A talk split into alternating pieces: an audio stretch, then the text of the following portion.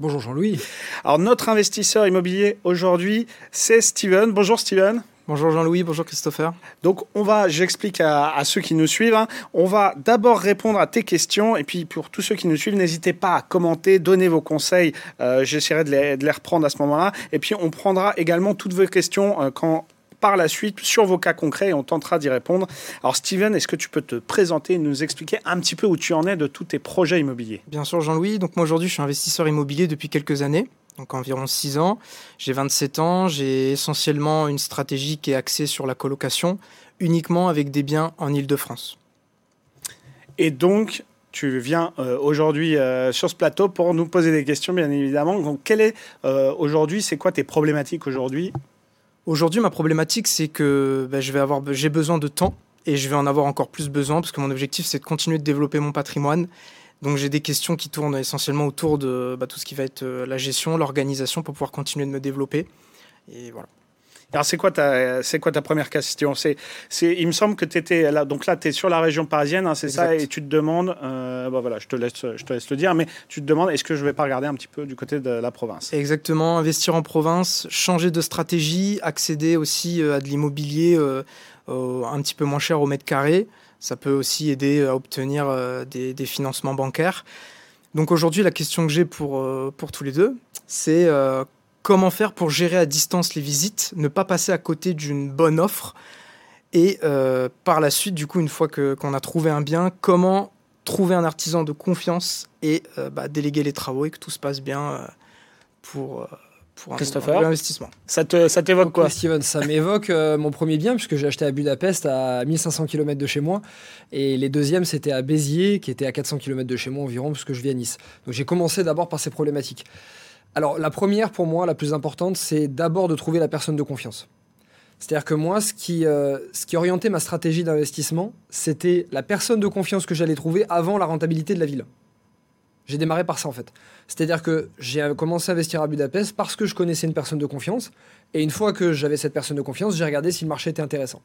J'ai rencontré plus de personnes de confiance autour de moi que de marchés intéressants, si vous me suivez. Et mhm. donc, je choisis la personne de confiance et ensuite en découle l'orientation sur le marché. C'est pas tout le monde ne peut faire pareil. Moi, en tout cas, je l'ai fait et c'est ce qui m'a permis de développer mon patrimoine sur 8 euh, à 10 endroits différents, sur 4 continents dans le monde. Euh, enfin, 4, continents, pardon, autour du monde. Euh, il y a eu des aléas, mais relativement, je pense que ça s'est plutôt bien passé en gérant tout à distance. Donc ça, ça c'est la première chose. Le, trouver une personne de confiance.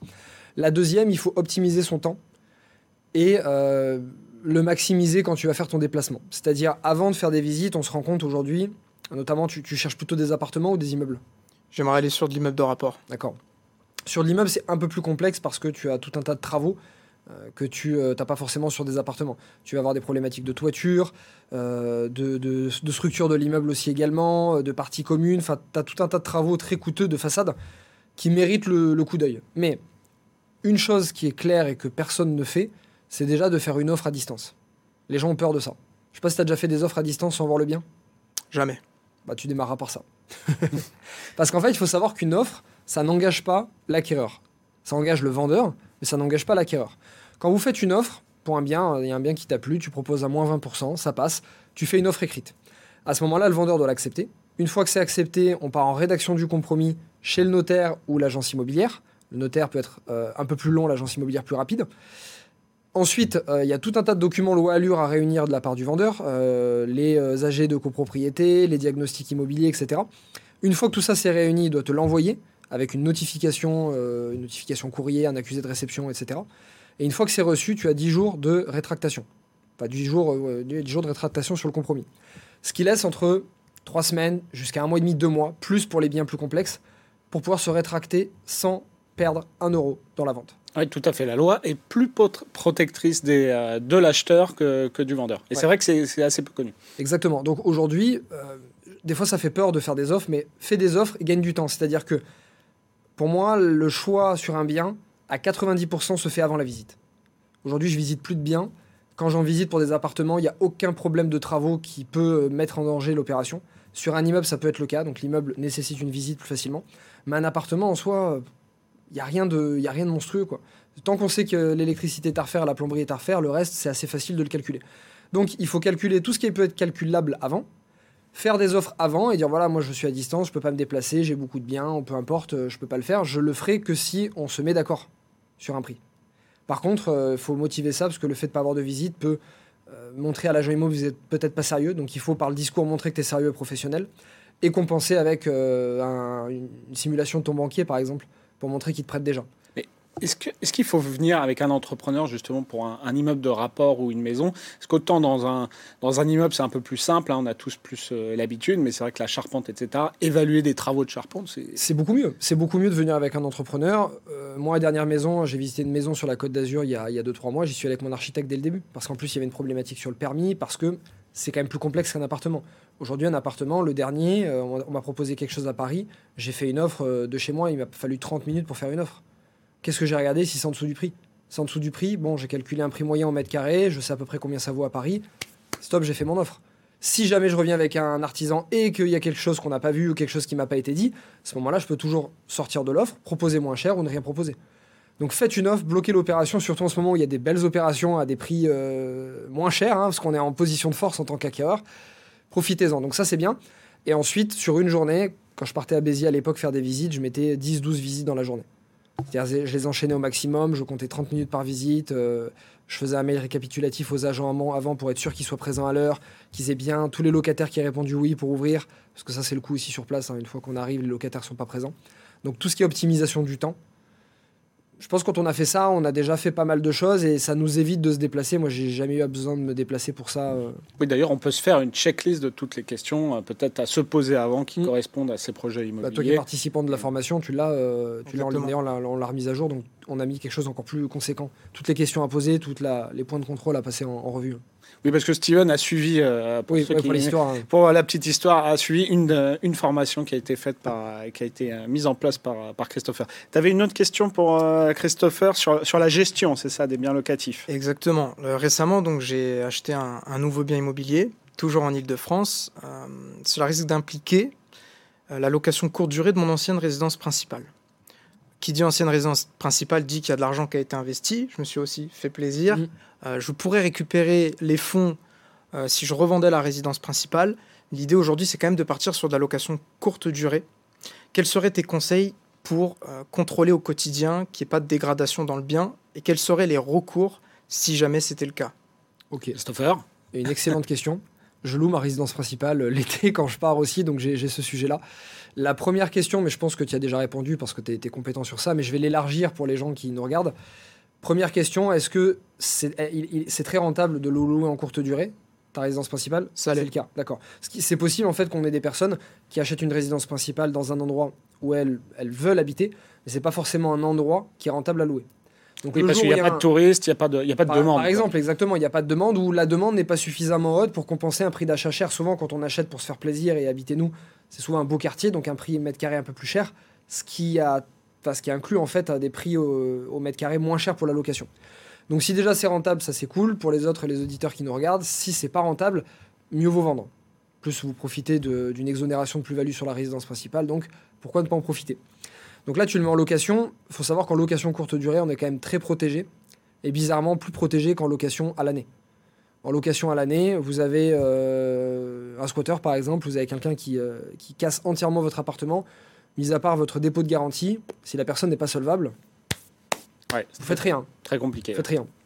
Alors qu'en courte durée, Airbnb a des assurances et rembourse, je ne saurais plus les montants, je crois que c'est inférieur à 3 ou 5 000 euros, tu vérifieras. Moi j'ai eu le cas sur une maison euh, sur la côte d'Azur que j'ai louée. J'ai eu des jeunes, j'ai eu des fêtards. Euh, j'ai eu un footballeur, j'ai eu des fêtards. footballeur, attention, attention, il a payé, hein, tout s'est bien passé, mais bon, il y a eu un peu de casse, c'est pas si grave que ça, mais quand même un petit peu, très très sale aussi. Bon, bah, en fait, Airbnb, euh, là pour le coup, pour le footballeur, c'était, on avait une agence qui s'en est occupée, donc ça a été dans le dépôt de garantie. Mais une autre maison où j'ai eu des fêtards euh, qui étaient venus, là, Airbnb n'a pas cherché à comprendre, on a juste envoyé des photos, même pas eu besoin de facture, ils ont remboursé. Donc jusqu'à un certain montant, ils remboursent très facilement. Au-delà d'un certain montant, il faut justifier des factures, etc. Et je crois qu'ils ont une garantie en plus. Hein, ils, ont des, Je crois qu'ils ont une, garantie supplémentaire qui peut aller assez haut. Donc, il faut, en tout cas se renseigner. Et puis, il y a aussi votre assurance euh, habitation, résidence principale, etc. Il faut voir avec votre assureur parce qu'il y, a plein de choses. Et faut, par contre, il faut le vérifier avant. Hein. Ouais, pour la casse, je suis pas sûr. Hein. Euh, à, vérifier s'il y en a qui le prennent en charge, mais je suis pas sûr pour la casse. Peut-être la responsabilité civile, mais c'est la responsabilité civile du locataire qui, euh, qui devra entrer en compte. Le mieux vraiment, c'est Airbnb, tu es quand même bien protégé avec ça. Et, et, dans le lot, ça arrive quand même assez peu souvent. Moi, je suis sur la côte d'Azur, j'ai des agences qui, qui, louent des biens à 10, 15, 20 millions et, et ça se passe plutôt bien. Si tu es vraiment sur un bien haut de gamme, ou pour les auditeurs qui nous regardent, qui ont des maisons ou des biens vraiment somptueux avec une belle qualité dedans et on est sur des biens qu'on loue au moins, je sais pas, 1500, 2000, 3000 euros la nuit, faites appel à un huissier. Faites appel à un huissier, entrée des lieux, sortie des lieux, l'huissier va tout regarder. Vous pouvez même laisser vos affaires. Je connais des, maisons qui se louent avec euh, des, dizaines, voire des centaines de milliers d'euros d'affaires, de, de, sacs à main, de chaussures de marque qui restent dans les placards parce que l'huissier va compter jusqu'à euh, vos plantes dans le jardin. Donc vous êtes quand même euh, assez tranquille et l'huissier pourra, si la personne est solvable, prendre des garanties euh, personnelles aussi. Là, vous êtes tranquille. Donc là, on est vraiment si on est sur des biens quali. Mais je pense qu'à ce niveau de bien, déjà Airbnb te suffit euh, amplement. Quoi. Effectivement, je ne suis pas encore à, ce type de bien. Je te le souhaite bientôt.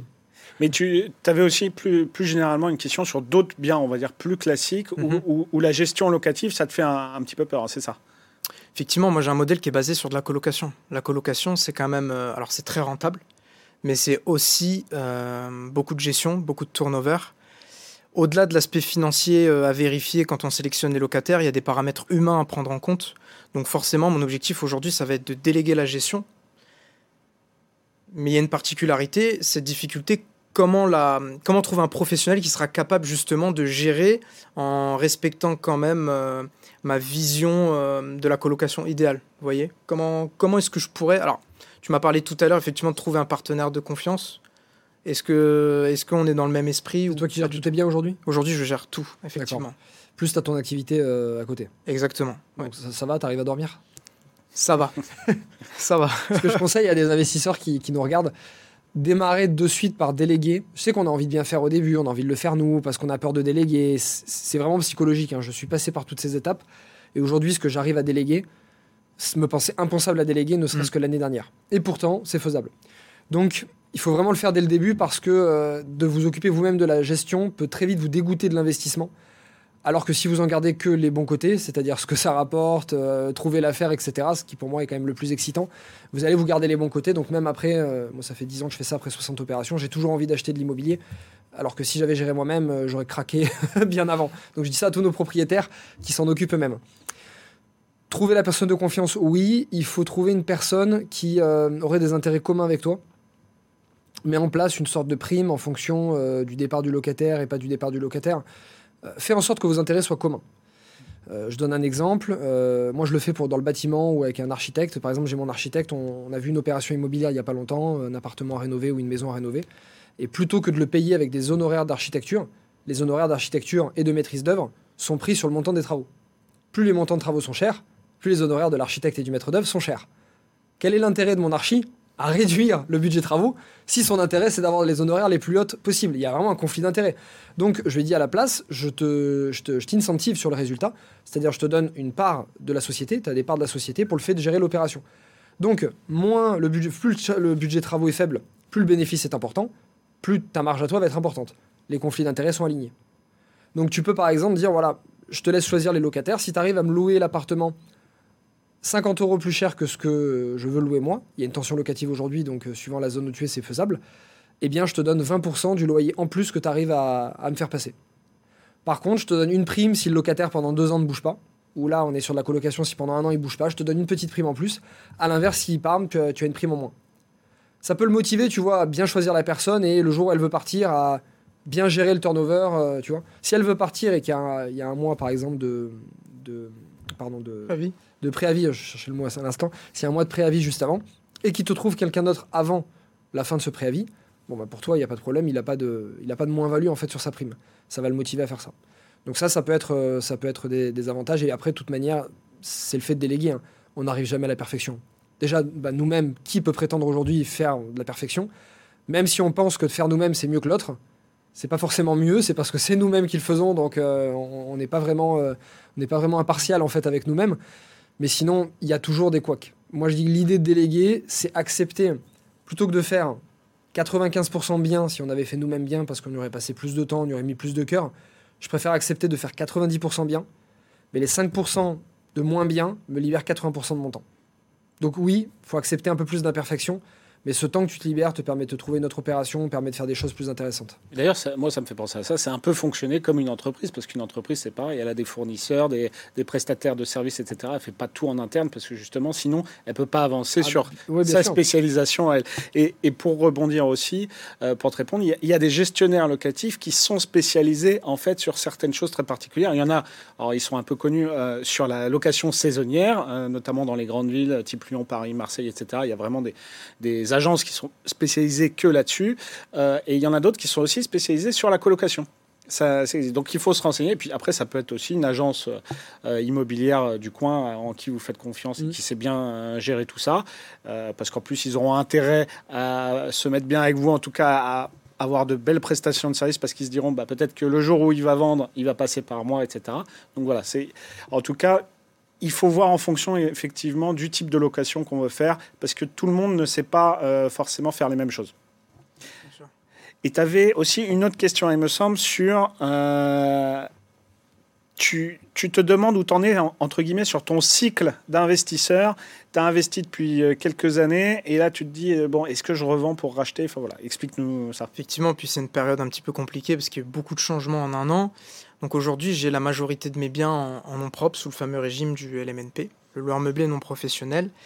Et j'ai euh, obtenu euh, les, financements avec des conditions qu'on peut qualifier d'exceptionnelles aujourd'hui, des taux allant de 1,2 à 1,7% sur du 20-25 ans. Je ne paye pas encore d'impôts sur les loyers que je perçois, mais dans un petit peu plus d'un an, ça sera le cas. J'aurai toujours un cash flow positif, mais il sera quand même amoindri. La question c'est, est-ce que ça vaut le coup de reculer en vendant un ou plusieurs biens pour ensuite avancer de deux pas en rachetant des biens, en repartant sur une fiscalité toute neuve, une comptabilité qui repart de zéro, de ne pas payer d'impôts sur les loyers que je perçois. Par contre, les nouveaux financements euh, vont être avec des crédits, euh, des taux avoisinant les 5%. Alors là, on a une, question qui va nécessiter au moins 5 minutes. Donc, cher, auditeur, cher auditeur, si tu nous regardes, euh, accroche-toi un petit peu. Je te conseille même de prendre euh, ton ordi, ton iPad ou un bout de papier, un stylo pour noter parce que euh, on va essayer de brainstormer ensemble parce qu'il y a beaucoup, a beaucoup d'informations. Donc la question, c'est une question d'arbitrage et qui est une question un peu nouvelle et d'actualité puisqu'on a un arbitrage lié aussi au crédit qui est à prendre en compte. Dans l'arbitrage, il y a plusieurs choses à prendre en compte. Là, euh, c'est bien là. la première question pour moi qui a à se poser, c'est déjà est-ce que émotionnellement il y a un besoin de les garder? Quand même tu es attaché aux biens. C'est les premiers biens. Ça tourne, c'est très rentable. Ok. Euh, tout est fait. Euh.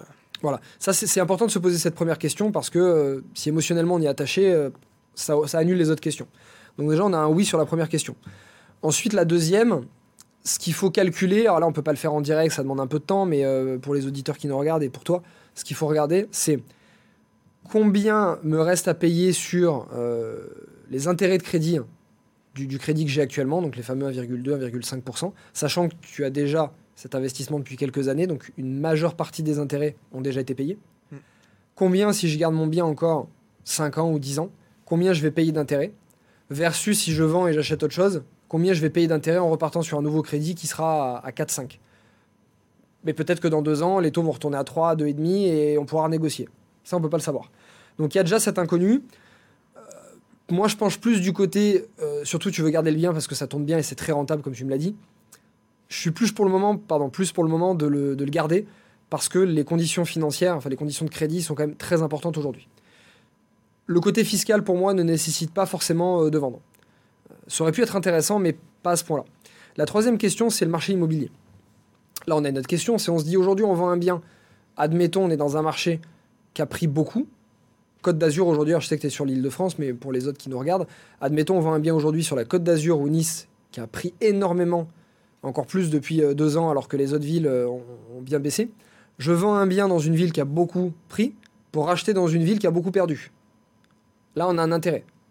Est-ce que de vendre un bien qui a pris 15% euh, dans une, et de racheter dans une ville qui a perdu moins 20%, est-ce que ce gain permet de compenser la hausse de crédit que je vais prendre sur ce nouveau crédit? Ça demande un petit peu de calcul mais en vous posant un petit peu, vous pouvez arriver à le faire. Donc ça, c'est notre question. Est-ce que j'ai besoin de vendre pour acheter de nouvelles affaires? Est-ce que dans le marché où je suis, je vais récupérer beaucoup d'argent sur la vente? Et peut-être plus que si je vendais dans un ou deux ans Là, vu le marché immobilier, tu vendrais plus, enfin, tu aurais plus d'argent en vendant aujourd'hui que dans deux ans. Mais est-ce que ce plus d'argent suffirait à racheter, à compenser euh, la perte de pouvoir d'achat avec les taux? Grosso modo, aujourd'hui, euh, avec la montée des taux par rapport à ce que tu as eu, on a perdu 25 à 30, un peu plus de 30% de pouvoir d'achat. Donc est-ce que tu achèterais dans une ville aujourd'hui à plus de moins 30% C'est possible, mais ça demanderait de faire ça. Ça, c'est une autre question. Ensuite, il y a une autre question fiscale. Alors la question fiscale, l'avantage c'est que tu as des biens très rentables, donc tu vas passer positif en LMNP assez rapidement. Normalement, en LMNP, vous avez un peu de travaux, vous avez 10-15% de la valeur de la bâtisse en travaux, vous avez vos meubles à amortir, normalement pendant une dizaine d'années vous êtes tranquille. Tu as des rendements de combien sur ton sur Autour de 11%. Net net. Net net. Ouais, donc c'est quand même euh, en coloc, pas loin de Paris en plus, en Ile-de-France. Ile-de-France, banlieue proche de Paris. Tu peux nous dire où T'as pas envie de. C'est dans, le, dans le Val-de-Marne, le C'est dans le Val-de-Marne, on va rester. Euh, oui, je sais. c'est des fois, des fois j'ai donné des villes comme ça euh, en faisant des vidéos YouTube. Et l'investisseur qui, qui, avait cette ville-là, enfin qui investissait dans cette ville-là, dans l'année qui a suivi, il m'a dit on s'est fait, euh, arracher quoi. Euh, tous les gens viennent dans notre ville pour investir. c'est des vidéos qui avaient fait 500 000 ou un million de vues, tu vois. Donc euh, bon après Île-de-France, il y a de quoi faire. Voilà, il y a de quoi faire, mais voilà, c'est bien de dire que pas loin de Paris, on, a des colocs à, ce budget. pour le côté fiscal, on a d'autres solutions. La première solution serait si on conserve le LMNP. Toi, c'est pas ton cas parce que si on achète un autre bien, tu risques de passer en LMP. Je rappelle pour les autres, vous passez en LMP automatiquement si, 1, vous avez plus de 23 000 euros de recettes locatives meublées de vos biens, et 2, si vos revenus meublés dépassent votre revenu professionnel. qu'on peut y arriver assez vite. Donc toi, prendre un autre bien en LMNP te ferait passer en LMP, donc dans ta situation, pas vraiment intéressant. Euh, si jamais vous ne passez pas LMP et que vous restez à LMNP, un choix peut s'opérer, c'est-à-dire on achète une nouvelle opération avec beaucoup de travaux. On vise une passoire énergétique, on vise une ruine avec euh, plus de la moitié, euh, le double du budget qui est en travaux, un truc qui vaut 100 000 et on met 150 000 de travaux dedans. Les 150 000 de travaux vont nous servir à gommer les résultats positifs des précédents biens qu'on a dans le même régime. Oui, on en parlait il y a deux semaines, hein, c'est le fameux déficit foncier. Alors le déficit foncier, non parce que ça c'est que dans le vide. Hein. Ouais, ça c'est que dans le nu, c'est que dans le nu parce qu'on est sur la catégorie foncier. Mais en fait c'est un petit peu la, c'est un peu la même chose. De toute façon c'est les charges qu'on peut déduire au régime réel quand on se met en. Ouais, c'est ça. En fait, ce que je veux dire, c'est que dans un, quand vous êtes dans un régime fiscal, tous les revenus et tous les travaux, toutes les charges vont se mélanger. Donc j'achète 10 biens différents. Les travaux de mon dixième bien vont pouvoir déduire les revenus de mon premier bien, si mon premier bien est positif. C'est exactement pareil en LMNP.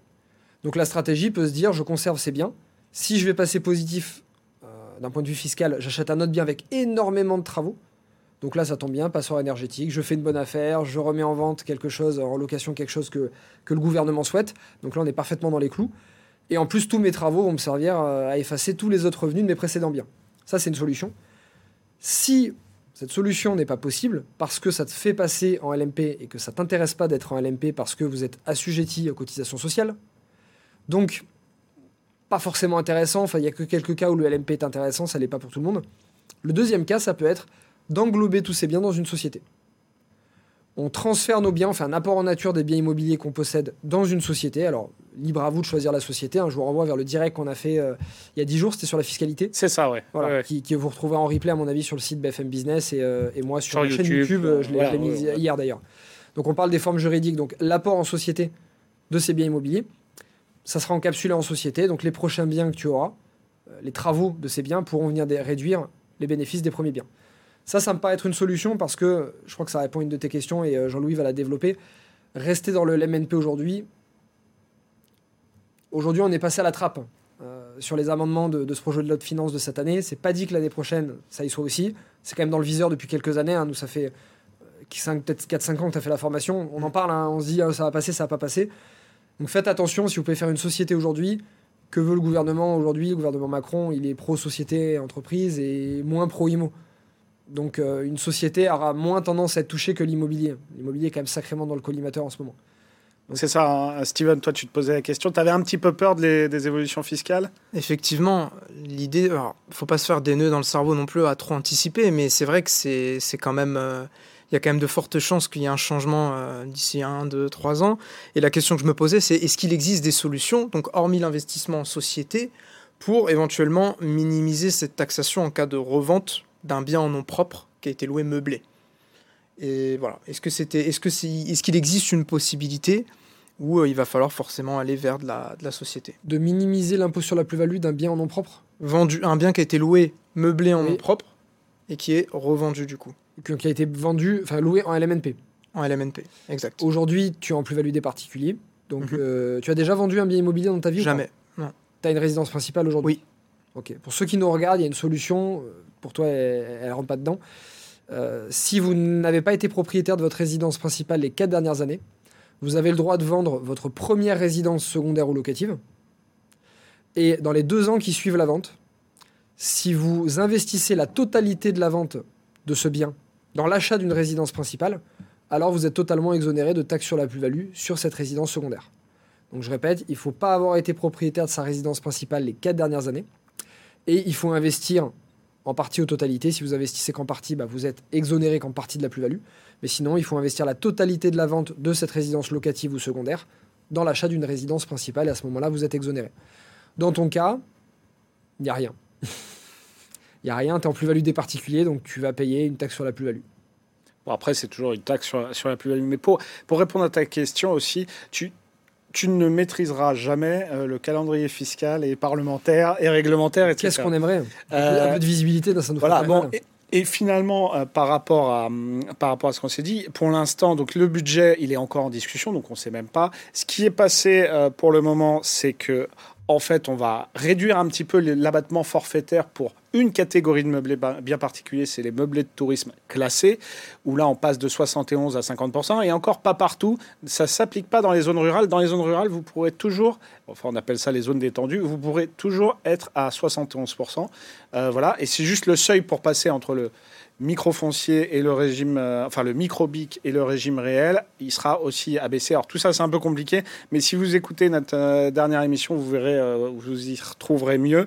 Et puis, alors effectivement, le, le, ministre du Logement a bien parlé hein, d'une remise à plat de toute la fiscalité euh, locative, mais il dit de toute façon, ça, ce sera pas avant le budget 2025. Donc en fait, ce n'est pas euh, avant 2025. Donc pour l'instant, pour, euh, pour cette année et pour l'année prochaine, finalement, ce sera a priori surtout des petits ajustements qui vont pas changer beaucoup, plus, beaucoup plus la donne. Ouais, Steven, j'espère que ça t'a aidé. Bien sûr, ça laisse le temps de, de rebondir du coup euh, le, délai supplémentaire. Très utile, ce que je retiens, c'est qu'il faut, il faut pas hésiter à s'entourer euh, de gens de confiance et, euh, et, déléguer un maximum de choses pour continuer de se développer. Oui, il faut pas même penser à un ami, on a tous un ami, quelqu'un de notre famille qui peut-être est à mi-temps ou en changement professionnel et cherche une autre activité, ou quelqu'un qui a déjà des biens qui change d'activité, il n'a pas d'argent pour réinvestir dans notre bien, mais peut-être gérer d'autres biens, il pourrait le faire. Moi, ça a démarré par ça. C'était un investisseur qui avait ses propres biens et qui a voulu euh, et qui pouvait gérer les miens. Donc, euh, pour moi, la confiance prime surtout et ça passe pas forcément par des professionnels bien établis comme des agences. On peut trouver ça différemment. Bon, alors, c'était hyper intéressant. Malheureusement, on n'a plus trop de temps. Euh, juste en une phrase, parce qu'on a une question pour, euh, pour toi, Steven. Too fast for you. Euh, y a-t-il une région en France où privilégiée pour, pour le courtage ou non? Voilà, une région ou pas? Oui, non. Il faut trouver une banque qui accepte de faire du hors secteur. Et il n'y en a plus beaucoup, mais c'est possible. Donc il ne faut, il faut pas hésiter à aller partout. Il faut tout essayer, il faut s'acharner. Ouais. Eh ben, ça, ça me paraît assez clair. Bon, on doit rendre l'antenne. Merci à tous pour vos questions. Merci Steven, merci Christopher. On se retrouve dans deux semaines, toujours en live sur les réseaux sociaux. Bons investissements immobiliers d'ici là à tous.